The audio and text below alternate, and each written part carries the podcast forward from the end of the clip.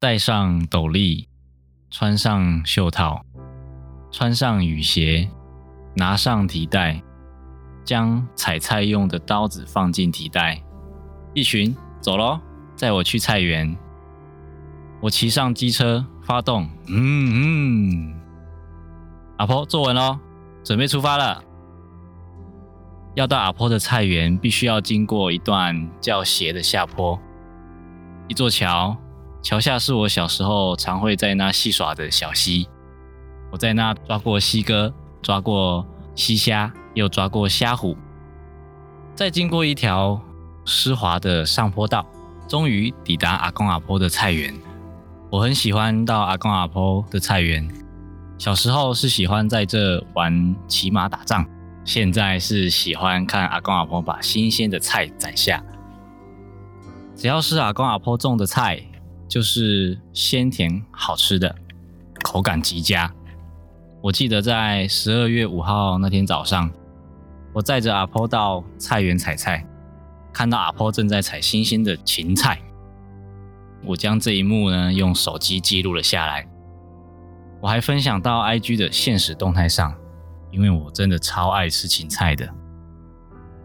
这是我的记忆，我很高兴我还能够回忆，但是有一群人却无法回顾自己的记忆。Hello，各位听众，欢迎来到阅读聊了 Key。今天的开场呢，你会听到一段非常感性的声音，诉说着一段故事。那会有这样的开场呢，是因为我们今天想要来跟大家聊的一个主题呢，很特别，是有关于阿兹海默症。那今天要来跟我们聊这个主题，分享这本好书的呢，是我们今天的 Key Man 翊群。来，一群跟大家打声招呼。Hello，大家好，我是一群。一群，你要不要跟大家简单介绍一下你现在做什么样的工作？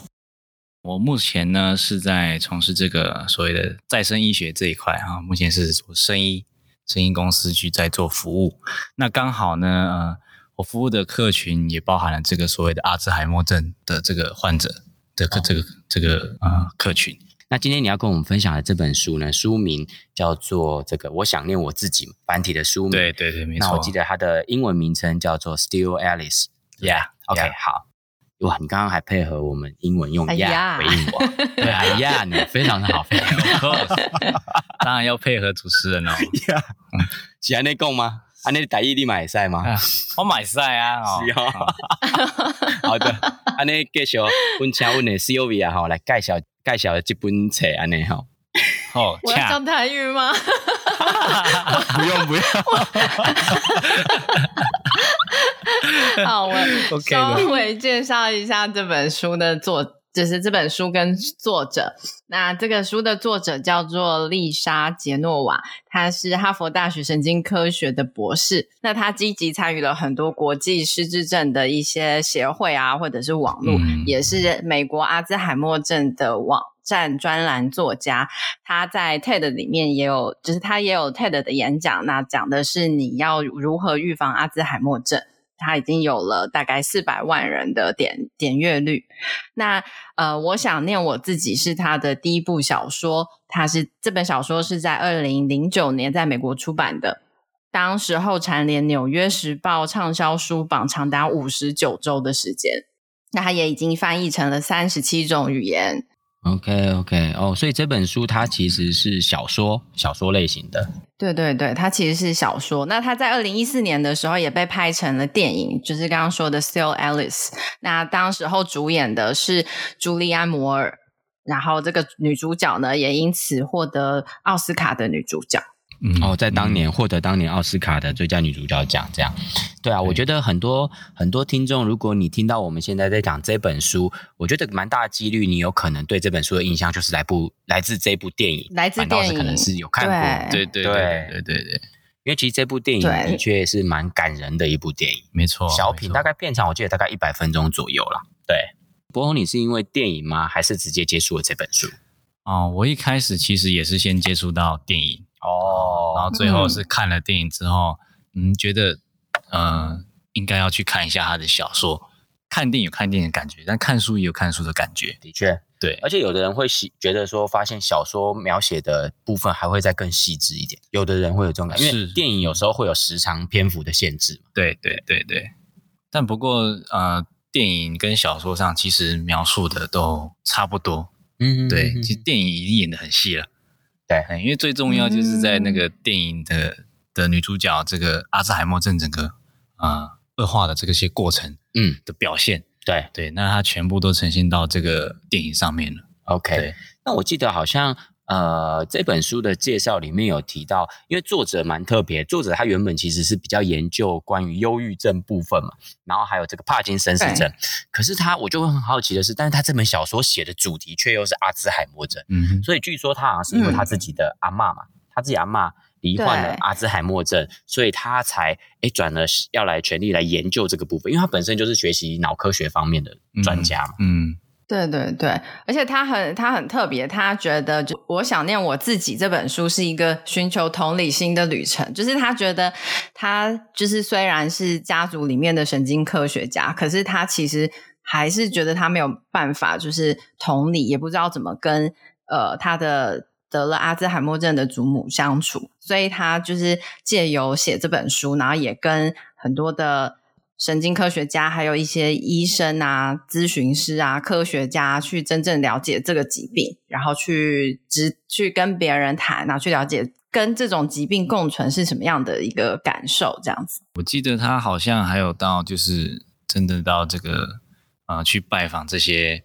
啊，实际的这个阿兹海默症的患者，嗯嗯嗯嗯、去跟他们做访问。对，当初为什么会想要去看这部电影，其实也是有原因的啦。哦、嗯，因为我在从事这个所谓再生医学这份工作之前，嗯，是从事这个保险保险行业的嘛。哦，那当然我们会遇到很多客户，他会有一些疾病上的状况。对，哦，那包含就是所谓的这个阿兹海默症，或是一些失智症。哦、在做保险的时候，我们最希望就是客户能够用理赔金去解决他们的问题嘛。对，如果他真的遇到了事情的话，发生了事情的话，对对对对。可是其实现阶段的医学是真的没办法做到这些事情。那等于是说，客户啊拿了理赔金，他没有方法解决他们的问题。哦，对，就是即便他领到了，可是对于呃我们说阿兹海默症这件事情，对对，他其实也不是我们想象拿到钱就可以完善的解决这个问题。对对对，所以那时候我就一直在就有在去收集这方面的资讯啊，因为我希望能够提供客户一些。啊、呃，能够真的解决他们的问题的一些方法，所以就自己有在稍微啊、呃、研究，对，哦，关于这一块，现在就是呃，卫福部统计这个是全国的失智症人口，其实啊、光一百一十年就医的人口就有二十九万六千多人，哦，那新确诊的人呢有五万多人，每一年都有五万多人哦，那平均所以这个数量算下，其实平均每一百个人就一人。是这个失智症的状态，对，哇，这比想象中还要高诶。那所以说，我相信这一集接下来讲到的一些资讯，应该对蛮多的听众朋友或许可以有一些帮助。那那时候就诶看到这一部电影，我一我一开始以为它是真人真事，对对对对，但实际上它是一个小说，一个小说虚构的，小说，但对对对，对但它真正的把这个所谓阿兹海默症的这些。病患的整个经历过程都呈现在上面。对，那你要来跟我们聊一聊他这本书里面提到的内容嘛？关于阿兹海默症的一些啊，阿兹海默症，嗯、呃，那我就先讲一下好了。好，什么是就是啊？介绍一下。对，什么是阿兹海默症？对，其实阿兹海默症呢，它是失智症的一种。嗯。我们都听过失智症嘛？我们等于说失智症有点像是比较统称的概念，这样。对对对，失智症我还以为它是同样的一件事情诶，原来会以为是失智症只是对我原来失智症只是一个类别，然后下面再分有阿兹海默是这样吗？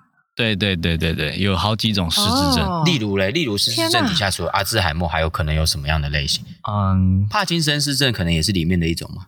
不是帕金森氏症，不是不是，它是好像是手会抖，它是神经神经元运动神经元的问题。那可能失智症会有一些什么血管性失智症啊等等，或是一般老化的失智症。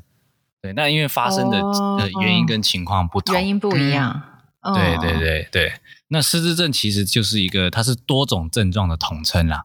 嗯，那只是说在分分了没这些症状下来说啊，其中一个就是会有这个阿兹阿兹海默症这一块。哦，那他是他是他的症状会是怎么样啊？因为书里面跟电影里面，他好像有一句话，呃，写的是，我觉得他很写的很诗意啦，可是想起来很可怕。他说：“我的昨天消失了，明天还是未知数，我该为什么而活？”这好恐怖啊！Uh huh. 就是他在讲主角失去记忆跟思绪。对对对对，这是这是他的，就是阿兹海默的。呃，一个前期的症状吗？还是这这已经是很严重的状态了？这是已经到很严重，就是他已经知道他有这个这个这个症状。这种阿兹海默症患者，他是在有意识的情况下，可是他的记忆却消失。哇，我觉得这个真的很难想象。有意识的情况下记忆消失，我觉得，我觉得这个真的是我。我们蛮难想象的，就是对啊，什么就就我觉得我常常这样哎，对，你就想刚刚我前面讲的那一段故事，我很想叫 Sylvia 走开，走开，你很烦。我常常有意识，但是忘记一些东西。没错，不好意思，就健忘。哎，明明对，这只是你一个一个健忘的性格。哎，可是这个这个这个也不一定哦。有有些其实这个情况有可能，也有可能是前兆，对不对？是前期。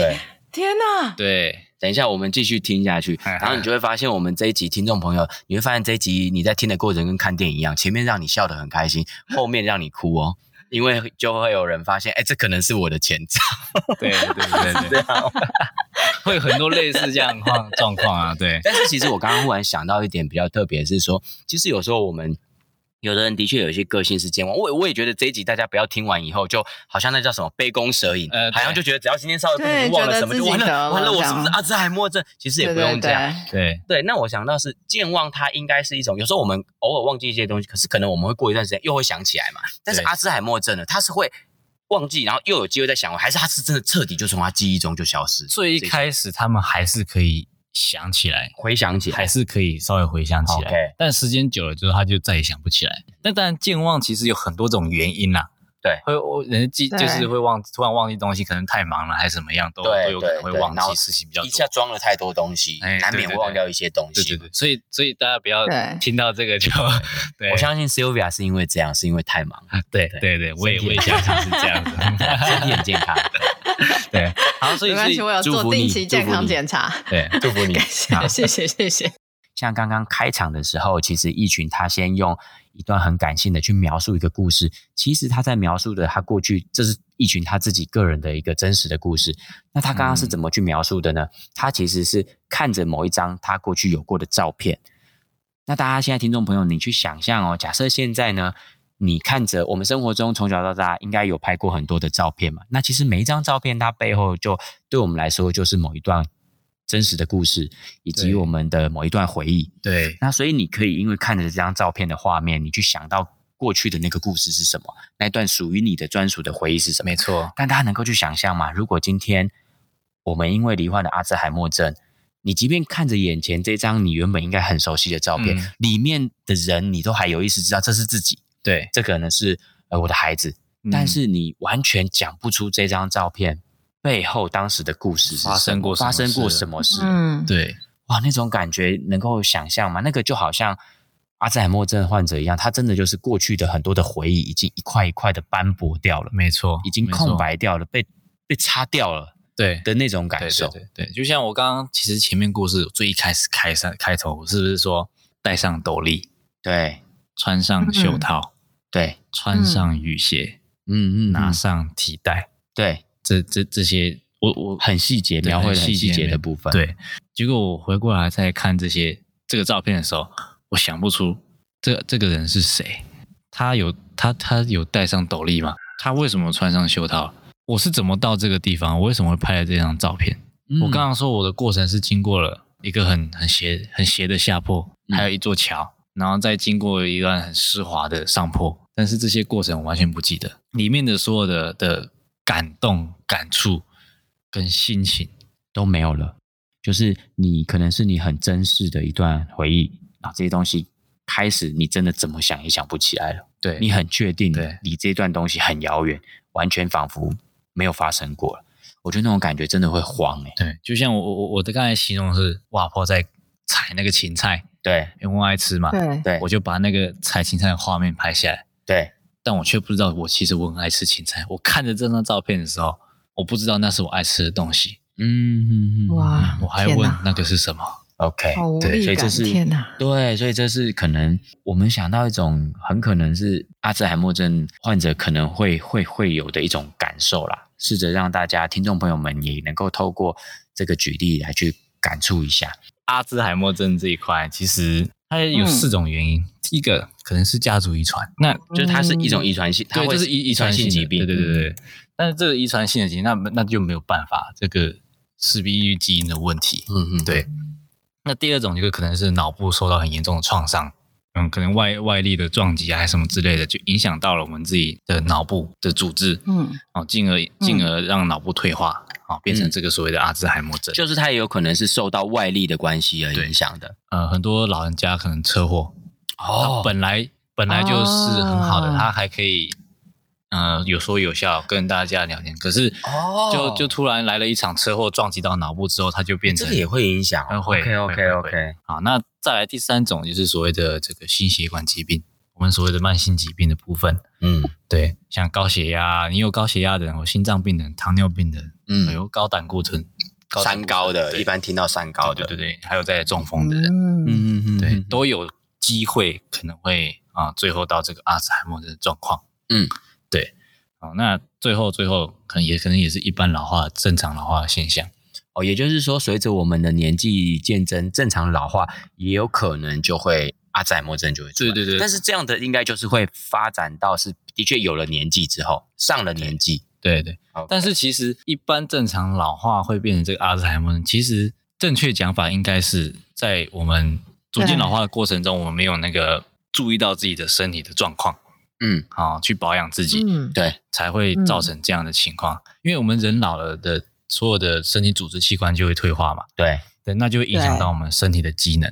对，可是如果我们在这个退化过程中，我们没有呃很正确的去保护它，对，就会造成一些啊病变啊之类的，都会有这个可能。如果是老化的这种，它有可能是可以透过我们平常事前的保养自己的身体。可以延缓这样的情况发生吗？呃，应该说也可以算是避免啦。哦，避免，避免。当然，如果是家族遗传，对啊，那个那个这个就不一定。是的，是的。刚刚讲的那两种嘛，那两种就是可能比较没有办法，相对是无法避免的部分。那我我刚才要讲的这个一般正常老化，是我们一般人认知的一般一般的情况下，就是我我认为我自己很健康。对。可是其实，对，呃，有有现在有科学家的研究相关报报道是指出，就是说我们肠道不好，对。就跟失智症有关系，哦、也会影响到失智症、欸、或是忧郁症。肠道还是胃？肠胃、肠胃都，尤其是肠道。肠道对，因为为什么会这样讲？哦、因为我们的脑跟我们的肠其实是有关的，有很多的神经，是不是？是不是？我不知道几个月前曾经就提醒过某人这件重要的事情，所以所以顾肠道一定要顾好，因为呃我们。科学其实医学界都是这样讲，就是说肠道是我们的第二个大脑。对，嗯，所以如果你肠肠道不好，它比如说好肠道不蠕动了，那我们这些神经传递的就没有办法传递这些讯号，那自然就影响到我们脑部。嗯、哇，那这样是肠肠道很好的人，是不是这个人脑子也会比较灵光啊？哎，没错，真假也可以这样反推哦。你肠道如果是正常的，你的反应反应会比比较快。天哪，好有道理哦！天哪，我肠道出现了什么问题吗？我有点迟缓。好有，但这这有很多东西可以去推断。那当然就是现在我们就阿兹海默症这一块，对，我就是我们讲一般，但是你不要认为就是我们真的就是没有问题。嗯，对，所以从小任何小细节都要去注意。哎、哦，可是刚刚博你前面有先讲到说，其实阿兹海默症它发生的时候的的症状嘛，症状部分你可不可以再再多说一点点？嗯、好，就是已经发生阿兹海默症的患者，他会经历大概怎么样的过程？可不可以再多讲一点？像好，我就举书中书中这个女主角爱丽丝，嗯，她的这个经历，呃，片头一开始。他因为他是一个很有名的语言语言学家学者，他也是一个专业的讲者嘛，嗯，对。嗯、那他在这个一讲一场演讲中就忘了词，嗯啊，也应该说他不是忘词，哦、他是忘记那个字怎么讲，他忘记其中一个词汇，对，怎么讲？演讲结束了，在车上离开的过程中才想出那个动那个字。哦，就是我们前面刚刚有说到说他会忘记，可是他还能不能、嗯、能不能够记起来？那所以他这个意思是说，他忘记了这个东西，很可能是他其实本来很驾轻就熟的事情，是。可是他竟然会突然从他记忆中，好像没有去学习，没有去认知过这件事情一般的，突然空白，突然空白。对，因为我记得这部电影里面这个桥段其实也蛮让人家震惊的，因为他讲呃，在书里面设定的这个 Alice，她本身真的就是一位非常，她在发病以前，她的工作就是一直要巡回跟人家去演讲的，是一个非常厉害的人。他讲的内容也是他。本身很擅长的东西，没错，没错。嗯，但他发病之后，就会有一些东西突然去忘掉了，这样子。对，那再来就是还有，还有他其实有很完美的家庭啊，书香家儿子也是医生啊，女儿女儿又又是有这个演员的梦想。其中书中有一个情情情境，就是说他们在办这个家庭聚会。家庭聚会中呢，因为他他开始健忘，他以前。就是过程中会帮这些小孩子去准备食物嘛，对，因为食物都要有步骤啊，对对，可是他却忘记他要做的食物要怎么做，他忘记做这些料理的步骤，哦、他一时想不起来，嗯哼，对，所以到最后变成是说，嗯，他们这个晚餐好像就没有办法顺利的吃到妈妈。就是这个爱丽丝所煮的东西，嗯，就他开始从生活当中已经有这样的迹象出来了，对对对对，症状出来了啊、嗯。即便他有贴便条纸，对他还是没办法记住，对对，还是会忘记。那还有真正让他感到害怕的是，因为他本身有一个跑步的习惯嘛，那他都是固定的路线在跑，对，哎，那个情情境中他就是固定的路线在跑，那他就有一天就跑着跑着，经过一个广场之后，他却突然。不知道该往哪里跑，嗯，然后就是开始就呼吸急促，开始害怕恐惧，不知道自己在哪里。天哪！嗯，那你当下就完全找不到回家的路，在他平常就已经很熟悉的路线上，突然发生这件事，对，已经跑了不知道几百遍、几千遍的这个这个路上，啊、这真的很很很很很诡异。如果是发生，听众朋友可以去在在博宏跟我们分享这个书中的。主角的故事的时候，可以去想象一下，如果假设今天这样的事情是发生在我们自己身上的话，那种是一种什么样的感受？这样，对对。那因为有些这些症状出来的时候，如果真的是很频繁的，但一开始女主角也以为说她就是很老了，很老了，因为书中她设定她大概是几岁的人？五十岁。五十吧，好像是不是他刚过五十岁生日？好像是五十岁。对对对对对对，五十岁那片头开始是这个生日派对。那阿兹海默症又有分所谓的这个早发性哦，那片片中主角是早发性的阿兹海默症，也就是说，以五十岁如果就发生这样的症状，算是早发，比较偏是很早很早。对对对，经过那次跑步啦，他就觉得好像不太对劲，所以他就去看了这个神经外科的医生。那这个神经外科。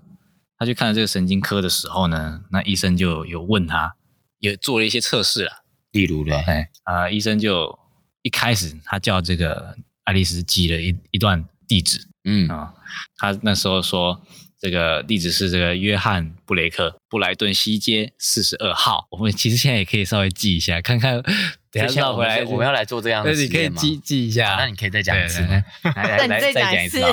约翰 布雷克啊。布莱顿西街，四十二号啊，好，OK，哎，现在是几月？十二月，十二月。对，你住哪里？我住，我住，我住哪里？我住，我住那个台北人眼中的南部。等一下，Sylvia 现在没有 get 到 我在干嘛？就是你在我现在让他分心啊，然后等下就会记不起来那个地址。哎，对，但是这一般一般正常人是。我们可能会记得起来，起来自己的这这这个地。你确定这样正常人还是记得起来的吗？哎、我，我觉得正常人也记不起来你刚刚说的那个街名，又是外国名字，需要思考的 对 对。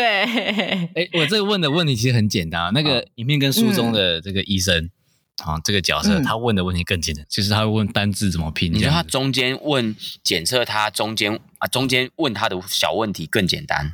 没有更更更细项，比如说，因为英文字母都有好几个拼音字凑在一起嘛，对，就把它拆开来，哎，顺着念，倒着念，然后将所有问题问完之后，再回过来问他，啊，刚刚地址，嗯嗯嗯，是多少？我要回答吗？哎，你可以回答，约翰布雷克，然后中间那个什么什么什么什么顿西街四十二号，是是 是布莱顿、哦、还是西士顿？OK，约翰布莱克了，约翰布雷克啦，然后什么什么顿西街四十二号这样。啊、那那我只记得四十二号，是是是是，是布莱顿西街还是说布莱克西街？布莱顿。我记得是布莱顿。哦哦，对了，布莱顿，对对对，布莱顿西街，对啊，那是啊，天哪，四十号还是四十二号？四十二号，这那我们就是正常人，对。对，因为最后最后那个医生在问他这个地址的时候，他要给他选项，他答不出来的时候，他给他选项，然后呢，因为我们记住的时候就会有印象嘛，对，选项出来，我们在这么短的时间一定记得记得住，对对对，那结果呢？但他却选不出来，他连给选项都选不出来，对。他选不出来，这是医生对他的第一个判断。嗯，当然这是一个初步的检测呀。这个其实真的要确确定是什么问题，还其实不是一个，还不能用以这个来依做依据啦。嗯，对。当然他他确定是他的在这个记忆记忆上面是啊，可能有些退化对的状况。对，好，所以他就会去照这个所谓的这个核磁共振这个比较细部的的检查。我们拉回去讲这个这个。阿兹海默症，刚刚说前面有些症状嘛，我稍微讲一下说，有应该说有什么警讯。OK，就是如果我们想要生活中预防的话，嗯、要注意哪些警讯啊？嗯、比如说，呃，当然第一个就是我们影响我们日常生活的记忆力嘛，可能记忆力时常很频繁的忘东忘西的时候，频繁的忘东忘西。对对对对。OK，那又或者是明明明明自己很顺手的事情，比如说你很擅长计划事情或解决问题，可是突然间你却什么都做不了。你没办法，你你，你强调的是说原本擅长的事情，对，原本擅长的事情，又或者是说，我现在冰箱对、嗯、有一罐牛奶，对，嗯，可是你却把它放到烤炉里，哦，会这样的，又或者是把手机丢在冰箱里，嗯，手机丢在冰箱这件事，我好像在某些戏剧有看过演这个桥段，对对对对对，又或者是你那个擦擦脸擦脸的那个那个乳液擦一擦又丢到冰箱里，哦，然后你后面要找的时候你却找不到它。原来它在冰箱里，又或者是你开始对于时间或是地点会有困惑，就是像刚刚那个女主角她找不到回家的路一样。那再来就是说，呃，说话突然想不到词汇，你平常就是在讲这些事情，然后刚刚前面那个那个女主角的第一一开始演讲那个片段上面，嗯，又或者是出现你讲得出这个字，而你写不出来，哦，还有嘞。还有再就是情绪开始变得比较没办法掌控，比较暴躁，会情绪会变得暴躁，哎，毕竟会比较会比较容易愤怒。哦，嗯，这都是这个有可能这个的警讯。就生活中如果出现这几种的话，对，又或者是你开始觉得说，哦，自己明明是在这个社交场合你是可以很得心应手的，可是你却发现你却现在在这个场合你却没办法融入大家。然后你就会开始觉得，就是想要离开这个地方。OK OK，对这个这个大家不用担心。如果你原本就觉得自己对于社交本来就不擅长的，就不在这个范围内嘛。是不是？你说的应该就是原来擅长的，后来不擅长的事情。对对对。对，哪一天发现小翔开始不喜欢跟人家说话了，那这样你们就要来私下关心我。对，是这样，是这个意思。我们会，我们一定会关心你的。对，好的，好。所以刚刚你是跟我们分享生活中有这几种警讯的话，对，或者其实不只是我们自己啦。如果我们发现身边的家人，尤其是有时候长辈嘛，如果开始有这样的一些改变的时候。或许我们就要来多帮他们注意一下，这样，因为我觉得像这种如果是脑部的啊，嗯、尤其这种老化的失智方面的，其实当事人他真的比较不容易自我察觉，因为他就是已经身在其中嘛。那更需要的有时候会不会反而是家人才能去帮他注意到他的这些改变？嗯哼，对，我觉得反而是要这样子。嗯嗯、但也有可能家人都跟我们自己一样，什么意思？什么意思？好，什么意思？举书这个书中的例子，这个爱丽丝她不是发现自己怪怪的嘛？她去看了医生之后，对，觉得自己可能是有问题了，哦、但是她一直不敢跟家人讲。哦，那有一天晚上，她就在晚上要睡觉的时间，对，就她老公睡在她旁边嘛，就把她老公吵醒，对，说有有事情要跟她讲，对，但是她跟她老公讲的时候，她、嗯、说她觉得自己不对劲，对，可能哪里怪哪里怪怪的，我去，她去看了这个神经科，嗯嗯，可是她老公就问她。你为什么要去看这个神经科？嗯，然后他就说，哦，呃，我可能有这个阿兹海默症，对，但是她老公却说，你有点想的太夸张了，太多，嗯，可能没没哦。没有这么夸张，你只是老了，记忆退化了这样子，嗯，哎，嗯，对，就是有时候家人也会不以为意，就是觉得这个然后会觉得是正常的，对，觉得他太敏感了，这样，对对对，嗯。但是就是但是讲到后面，就是因为这个情况下，已经对这个爱丽丝造成呃有有一点害怕的情这个情绪在，对，所以当下他听到他家人这个反应就就就生气了。然后我这我记得这一幕我印象蛮深刻的，他就突然变得整个大，他就突然音量拉得很高，跟他对。先生说：“我现在在跟你讲一件很重要的事，你可不可以认真一点听我？”对对对对，认真一点来讨论这件事情。现在就是就是感觉到不对劲了，为什么？对他可能就是很紧张啊，然后在你面前这个人就不同理你，我就跟你讲我生病了，你还说我没有这样，嗯，对对对，可是但是这个这个情况，其实在在一般我们家庭生活常常发生啊。嗯，我明明就自己感觉不舒服，可是但可能身边的家人就会说啊，这个没什么啦，嗯啊对。等一下就好了啦，嗯，然后嗯，对，就给予一些安慰，就这个这个这个真的没必要担心，对，对，但往往很 很长时候就是可能就突然要去急诊室了，又跑医院了，因为就在我们忽略的情况下，它可能就悄悄的变严重了，这样没错没错，嗯，所以其实也会去想要呃分享这个这本书的资讯以外，除了让大家认识这个疾病啊，对，那一方面也是希望大家能够有这个所谓的危机意识啊，嗯，对，我不能说所有事情都是就是这么的无关紧要，嗯。对。那是不是书里面也有提到说，当一旦刚讲到说好，他开始觉得不对劲，然后甚至他去做了深入的检查，最后他医生就宣告他确诊嘛，宣告他的确就是罹患了阿兹海默症，而且是早发型的。那那他接下来当他确诊之后，他开始经历了一些什么样的历程呢？嗯，确诊之后，当然假设是我们啦，嗯，我们确诊之后，你第一个想法是就是啊怎么会这样嘛？对我要怎么跟家人讲？OK，想说怎么跟家人沟通，就是我们要该怎么说出口？嗯嗯，我有失智症，对，我有这个阿兹海默症。其实听众朋友也可以想象一下，如果真的我们有这个状况的时候，我们能够讲出来吗？嗯嗯嗯，对啊，我觉得很难跟家人讲吧，就会觉得他们会很担心，对，怕家人担心这件事情是我怕他们们的第一时间的想法。对，对，因为我知道的是，大家应该对于阿兹海默症会有一个基本的了解，就是它也蛮像，它也是一种绝症吧？是对啊，它跟癌症的概念一样，就是以目前来说，还是算是一种不治之症啊。没错。所以就会变成说，我觉得如果被宣判得了阿兹海默症，那真的很很可怕。尤其是你在这之前，你就有开始注意到自己的脑子有一些异异异样嘛，有一些东西你真的记不起来嘛。然后生活中开始出现，因为这样出现很多的困扰。然后最后你被宣告确诊的时候，你知道这是不治之症，然后那就也就代表着你只会越来越恶化。我觉得那种心情真的很可怕、欸。对，那那对啊，你你跟家人讲，我觉得只是让家人担心吧。对啊，因为我觉得自己，譬如说去检查，然后到知道确诊，其实是一个渐进的过程，所以其实慢慢自己可能可以接受。就是你当然会想说，为什么呃，为什么是这样子的？但是你其实已经逐渐在接受这件事情。可是我觉得更难的是跟家人说你得了这个不治之症，我觉得这是很难开口的。所以即便即便是我自己啊，我知道这样的疾病是。可能他怎么来，那又或是可以怎么预防？嗯、但是如果我真的是是发生在我自己身上，我真的我也不知道该怎么办。那更何况是家人？其实家人，我相信如果是家人的话，他们一一定也不知道该怎么办。就是如果想象一个家人告诉你他得了、嗯、他得了阿兹海默，那你、嗯、你觉得你们的反应会是什么？就是他如果好不容易鼓起勇气，然后跟你说。我我就是去看了医生，医生确诊我是阿兹海默，请问要接什么？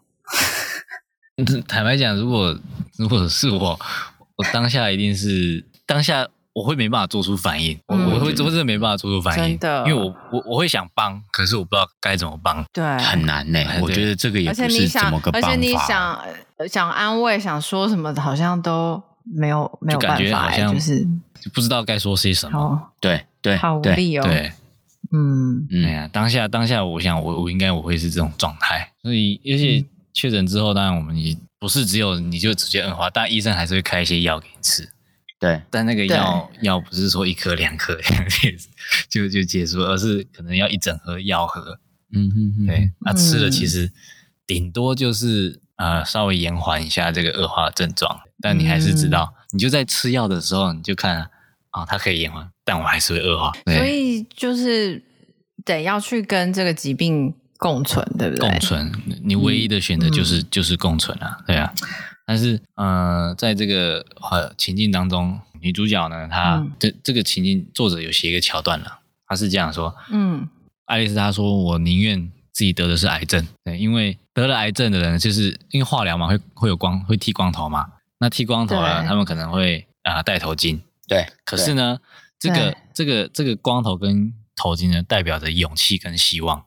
嗯，因为癌症是可以治疗的嘛，对。那所以它代表就是勇气跟希望。就是、你只要呃勇敢去努力对抗这个病毒啊，这这个这个疾病，你就有呃好的好转的希望嘛。”对对，但是呃呃，这个所谓失智症跟阿兹海默是没有办法，因为他得到的就只有忘词，还有记忆的消退。嗯嗯、呃，那这个代表呢是什么？就是在别人眼里就是所谓的心智心智不稳啊，精神失常。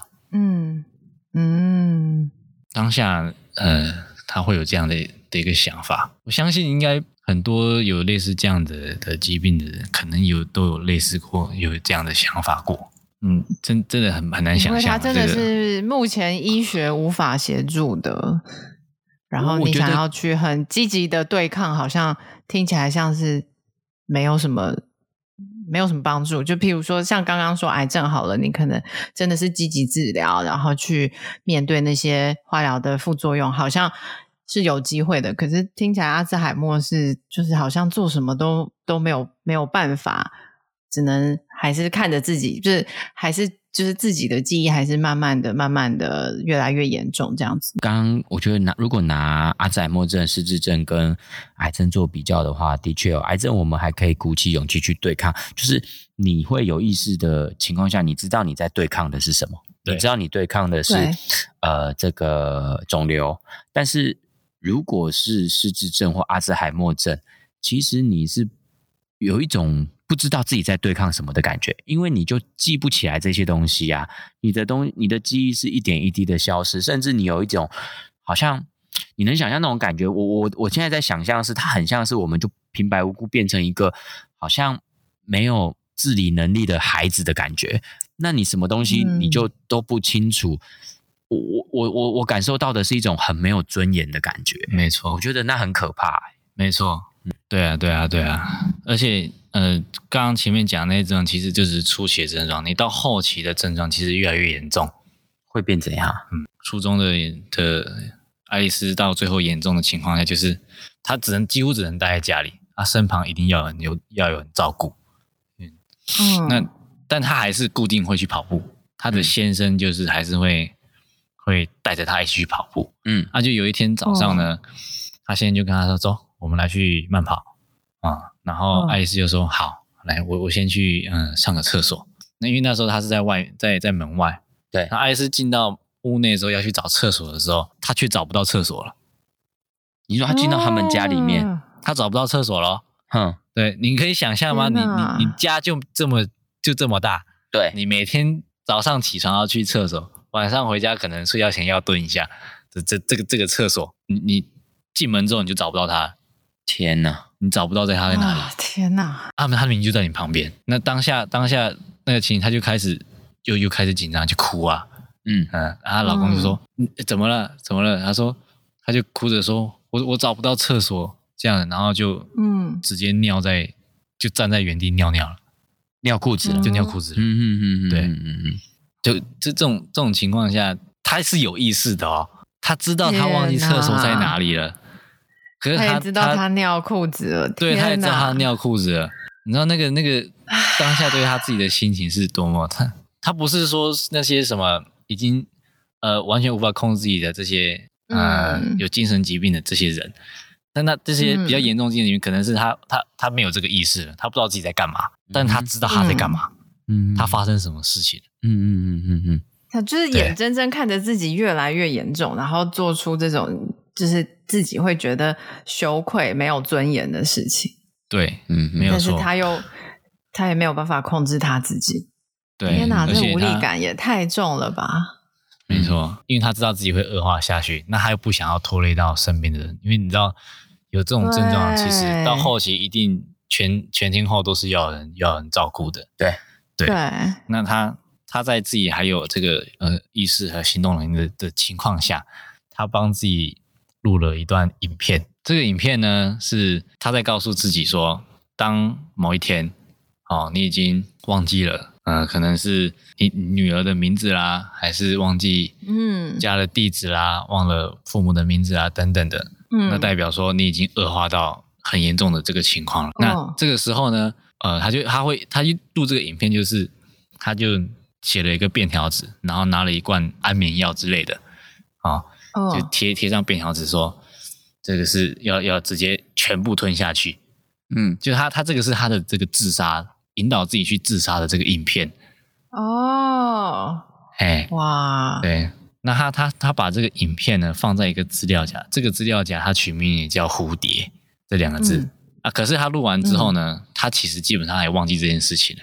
嗯，对，哎，他忘记这件事情。可是，在有一天呢，因为他就滑电脑，他也是会玩电脑，滑一划就突然嗯找到一找到了这个所谓的蝴蝶这个资料夹，他就把这个影片打开来。打开来之后呢，他就开始看这个影片了。对，他看了这个影片之后，诶，他就说：“哦，当你看到这个影片的时候，代表说你已经到了一定程度的的恶化到一定程度了。呃，这个时候呢，你应该要怎么做？你要走到楼上房间啊，哦，那个床柜旁边的这个橱柜，第一个抽屉打开来，里面有一罐药，然后全部把它吞下去，这样。”他就因为他那时候他的房间在在楼二楼，然后呢，他在楼下看这个这个电脑，他就这样拿着电脑边看电脑的影片，然后边边边去行动。对对，然后他就他就抱着电脑这样走上去了，走到走到他那个呃房间之后，也拿出这个药罐了。对。对，当他准备要打开这个药罐的盖子的时候呢，就因为他们有请这个所谓看护嘛。对，哎。那看护刚好回家，对，刚好回家就就吓到他了，嗯嗯，对，吓到他之后呢，他药罐就掉了，可是，在那一刹那，哦、他忘记他要干嘛了，哇，天哪，哇、哦，他这个他这个健忘的症状，又好像救了他一命的感觉，对对，可是，在在另一个层面，就是变成是说，即便即便你想要。结束自己生命，你也没办法做，你做不到，也很困难。对，对因为你会忘记，完全做不到。嗯，我觉得这个桥段，哦、这个这个这个这个小呃，这本书作者写这个桥段，我觉得他用一种很特别的方式去阐述那种很讽刺诶、欸，其实很讽刺诶、欸，想要让自己、啊、对，想要想说提前预好。录好一个节目，让自己在病情更恶化到可能真的造成家里的负担的时候，要自己结束自己的命运的这个东西，可是竟然最后也还是因为太健忘、太太容易忘掉了，所以说也还是没有办法了结掉自己的生命。那他真的就是有一种，我觉得他是不是作者在写这段，是不是有点要隐喻，就是当你得到阿兹海默症的时候，你没办法让自己活得好。你也没办法让自己走掉，嗯、你的生命完全处在一个你没办法自己决定的状态。没错，哇，天哪！嗯，不过这个女主角她还是最终她还是选择就是跟这个这个症状和平共存。Okay, 对，嗯，因为她她中间因为她还是有意识的嘛，虽然她逐渐的话，但还是有意意识的情况下，嗯，所以她调整了自己的心态，她、嗯、接受了这个事实。嗯，但是呢，他他接受这个事实的时候，他并没有，因为他以前他以前就是在呃不断在做做做演讲嘛，对，就是推广他能够帮助到人这些资讯。那当然，他现在得这个疾病之后呢，他也为自己写了一篇演讲稿去，去去说了一场演讲。哦，嘿哦，他在演讲中呢讲稿啦，我我我。嗯，稍微记了一下，又它的内容，我觉得真的听听完之后会蛮有感触的。哦、对，嗯、他说：“好，呃，我们一生，我们这一生啊，都在累积这个各种记忆的过程。那在某种某种意义上呢，是成为了就是我们最珍贵的这个财产嘛。因为我们记忆是非常宝贵的，我们的记忆是我们最珍贵的财产。对，在某种意义上是、嗯、是啊，我相信是这样。对，就像就像可能夫妻啊遇见彼此的那一天呢，啊，第一次得奖了那一天呢，然后在这个过程中，嗯、可能成家立业，有了孩子，交了朋友，也环游了世界。那这都是我们在这个生活当中所累积的。对，那也是为什么我们要这么努力去工作生活的的原因嘛。那现在你可以想，你你。前面所累积的这些记忆、这些财财产啊，在这这一瞬间，这一切都被剥夺了。大家都可以想象说这个状况。那或许或许有些人也经历过这个过程嘛？这嗯，就跟地狱其实没两样。嗯嗯，就地狱。嗯，对。那就是说，在这样的情况下，我们已经不是原来的自己了。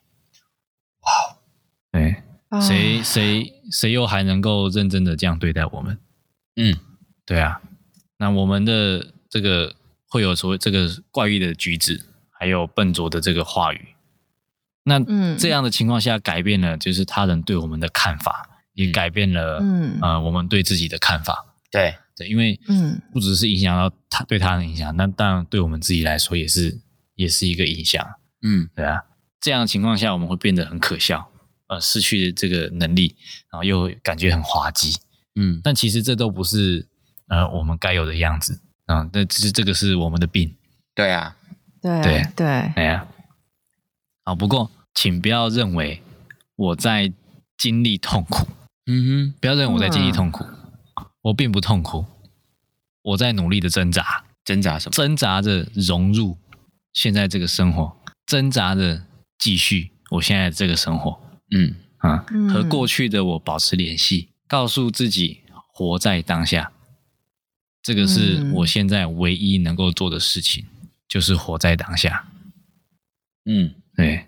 那我会试着去记住今天讲的这些话。嗯，我今天在这个 podcast 我讲的这些话。嗯，啊，这段记忆它会消失，我知道它真的会消失。嗯，也许明天就消失了。嗯，但今天在这里讲的这些话，对我来说。意义重大，因为，呃，我不希望，呃，我们的孩子，未来的这些孩子们，跟我们遭受同样的的这个遭遇。嗯，对，嗯，这个就是呃，女主角在演讲上她呃分享出来的她的她的心情跟讲稿。对，那听完这一段，其实我自己是非常非常有有感触的。你有些什么样的？我我刚刚听，我也是真的觉得很深刻，哎。对啊，因为你他他他整个描述的过程中，你就知道说，患有这样的的的疾病状态下，是真的是非常痛苦的。可是我们又能怎么办？我们生活还是还是得继续嘛，因为我们还活着。对，我们我们没有没有就这样的生命就这样结束，我们还活着。嗯。可是在这情况，我我就会反思一下，如果是我，我能够像他这样子，又重新再振作起来，再去做演讲吗？嗯。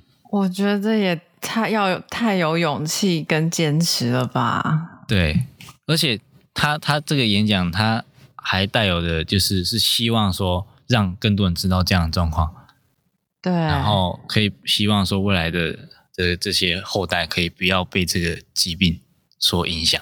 如果换作是我，我我我不知道，我我我不确定我能不能做到这样的程度。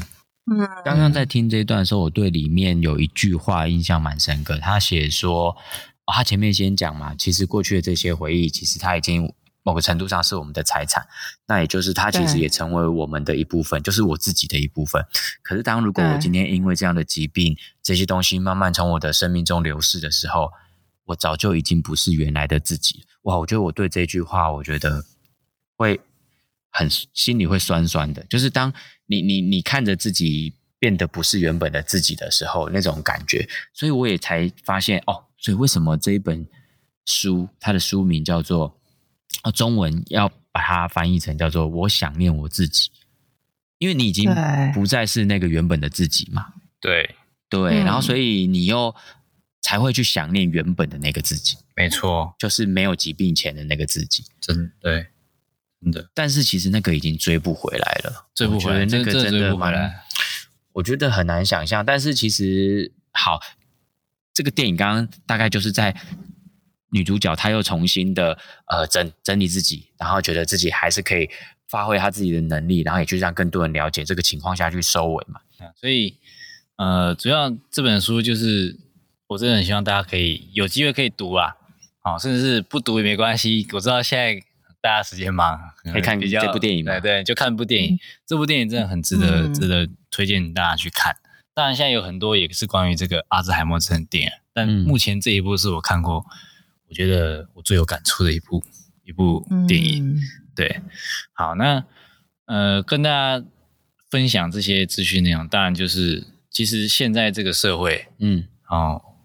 健康真的很重要啦，对，那尤其是像现今社会，嗯、我们其实连呼吸都是不健康的，嗯，因为环环境的因素，这些不好的因子都一直存在，对，但是是没办法改善的，对，那我们是不是更应该去注重这些事情？如果大环境我们没办法改变，我们能不能够帮自己做一些呃预防的措施？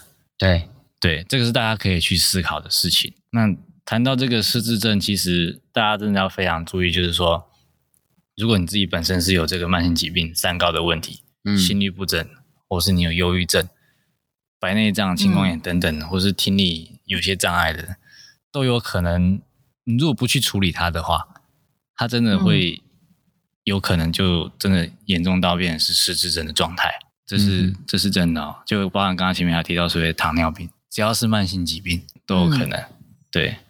所以，嗯，在这方面啊，大家真的可以去多留意啦。OK，我觉得很谢谢一群今天跟我们分享这本书，因为最后呢，除了我我我我觉得刚刚一群讲的这一段哦，就是我们在除了透过这本书或者你说电影很感动这些情节之外，或者你有感有一些感触之后，我觉得更重要，我们还是要拉回现实，很理性的来思考说，哎，那是不是有一些是我们从现在我们现实生活中有机会去去做的？去预防的这个部分是是是、嗯、OK 好。不过有有一点我还是可以再呃分享一下，就是说，其实嗯呃这个失智症的治疗部分，其实现在已经有找到有机会解决这个问题的的方法了。所以大家，嗯，如果你本身是这样的状况的人，又或者是你身边有这样的人，啊、嗯，其实还是可以多留意像这样的这些讯息。那也就是我现在所在的这个产业，这个所谓全世界都在推动这个再生医学这一块。那目前呢，嗯、已经有找到一些方法啊，有机会可以改善这个状况。嗯、对，所以也不用说，也不用说这个遇到这个状况之后就觉得自己好像没有任何希望，嗯、大概是这样子。OK，我觉得，我觉得除了除了刚刚就是说到这些电影或者是小说的情节啊，我觉得。是真的会很有感触。那，但是我我也想到说，就是在我们生活中啊，就是如果说有呃家人或是朋友，真的就是很很不幸，如果有确诊或是有这样的迹象的话，我觉得这个电影跟小说其实也会给我们一种就是方法，或者是方呃提醒我们怎么去同理，就是有这样子遭遇的人，然后我们能够理解他们他们的辛苦，那我们给他们多一点的。空间跟包容吧，因为就像刚刚说的那那个电影情节，他可能忘记厕所在哪里，他可能尿裤子，他是在有意识的状况之下，那他就本人其实他自己是知道的，他可能也在责怪他自己，他可能也觉得很羞愧，可是是身为他身边的人，我觉得我们可能可以给就是。拿这当借鉴吧，虽然它是只是个故事，可是我觉得如果我们身边有这样子的人，我们可以给他们多一点的包容跟同理。对啊，如果就是如果我们是一个旁观者的角度，对，不是本身我们不是自己这个状况，可是我们看到这样的人，我们能够对啊。举个例来说，就像假设我今天啊，我呃，我到一个亲戚家，好了，举例来说，对，然后突然。真的，假设我看到一个很久很多年没有见面的一个长辈，好了，或者甚至他跟你是平啊平辈之类的，然后你突然发现他怎么变得跟以前状态不太一样，好，嗯、然后他真的就甚至就像那个剧情里面讲的一样，如果他突然就尿裤子，在客厅尿裤子。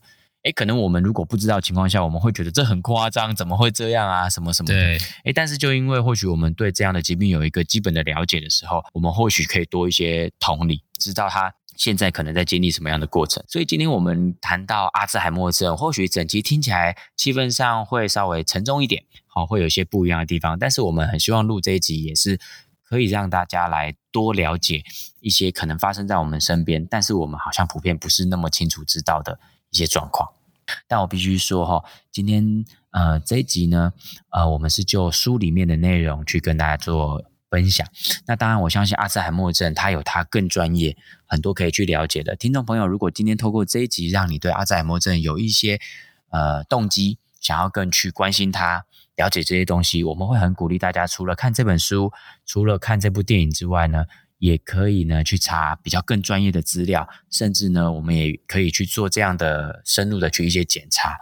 那所以说，透过更专业的资料呢，我们可以更正确的去了解阿兹海默症这个部分。嗯，对，嗯，OK。其实我觉得各种方式都有啦，现在医学也是就是都一直在进步。只是我觉得借由这一集，如果可以，就是也是呼吁大家。可以定期去做健康检查，然后有多一点，就是多一点对阿兹海默的认识，或者是其他疾病的认识。你其实，在平常生活中就可以留心一点一些是不是症状啦。那如果是的话，就是要去配合医生的检查跟治疗，这样子还是寻求专业的，蛮好的。对啊。嗯那今天这一集或许跟大家谈起来，大家会觉得在气氛上呢多了一点点沉重感哦，比较不像平常我们聊其他的书，或许是这么的轻松。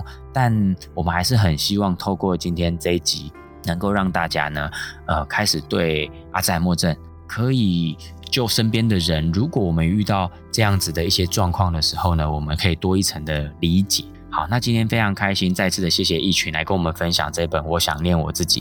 那我们今天的阅读聊乐 KEY 呢，就在这个地方跟大家说声再见喽。我们下一集再见，拜拜，拜拜。我的生活就像站在一块不断移动的土地上，旧症状持续恶化，新症状不停出现。每当我以为我适应了，做好了所有必要的改变和调试，却发现还不够。今天的一切终将会被我遗忘，我知道它会消失。我能做的就是活在当下，我也只能这么做。我可能会做出不正常的举动，但那不是原来的我。我并不想这样。请记得曾经的那个我，我想念我自己。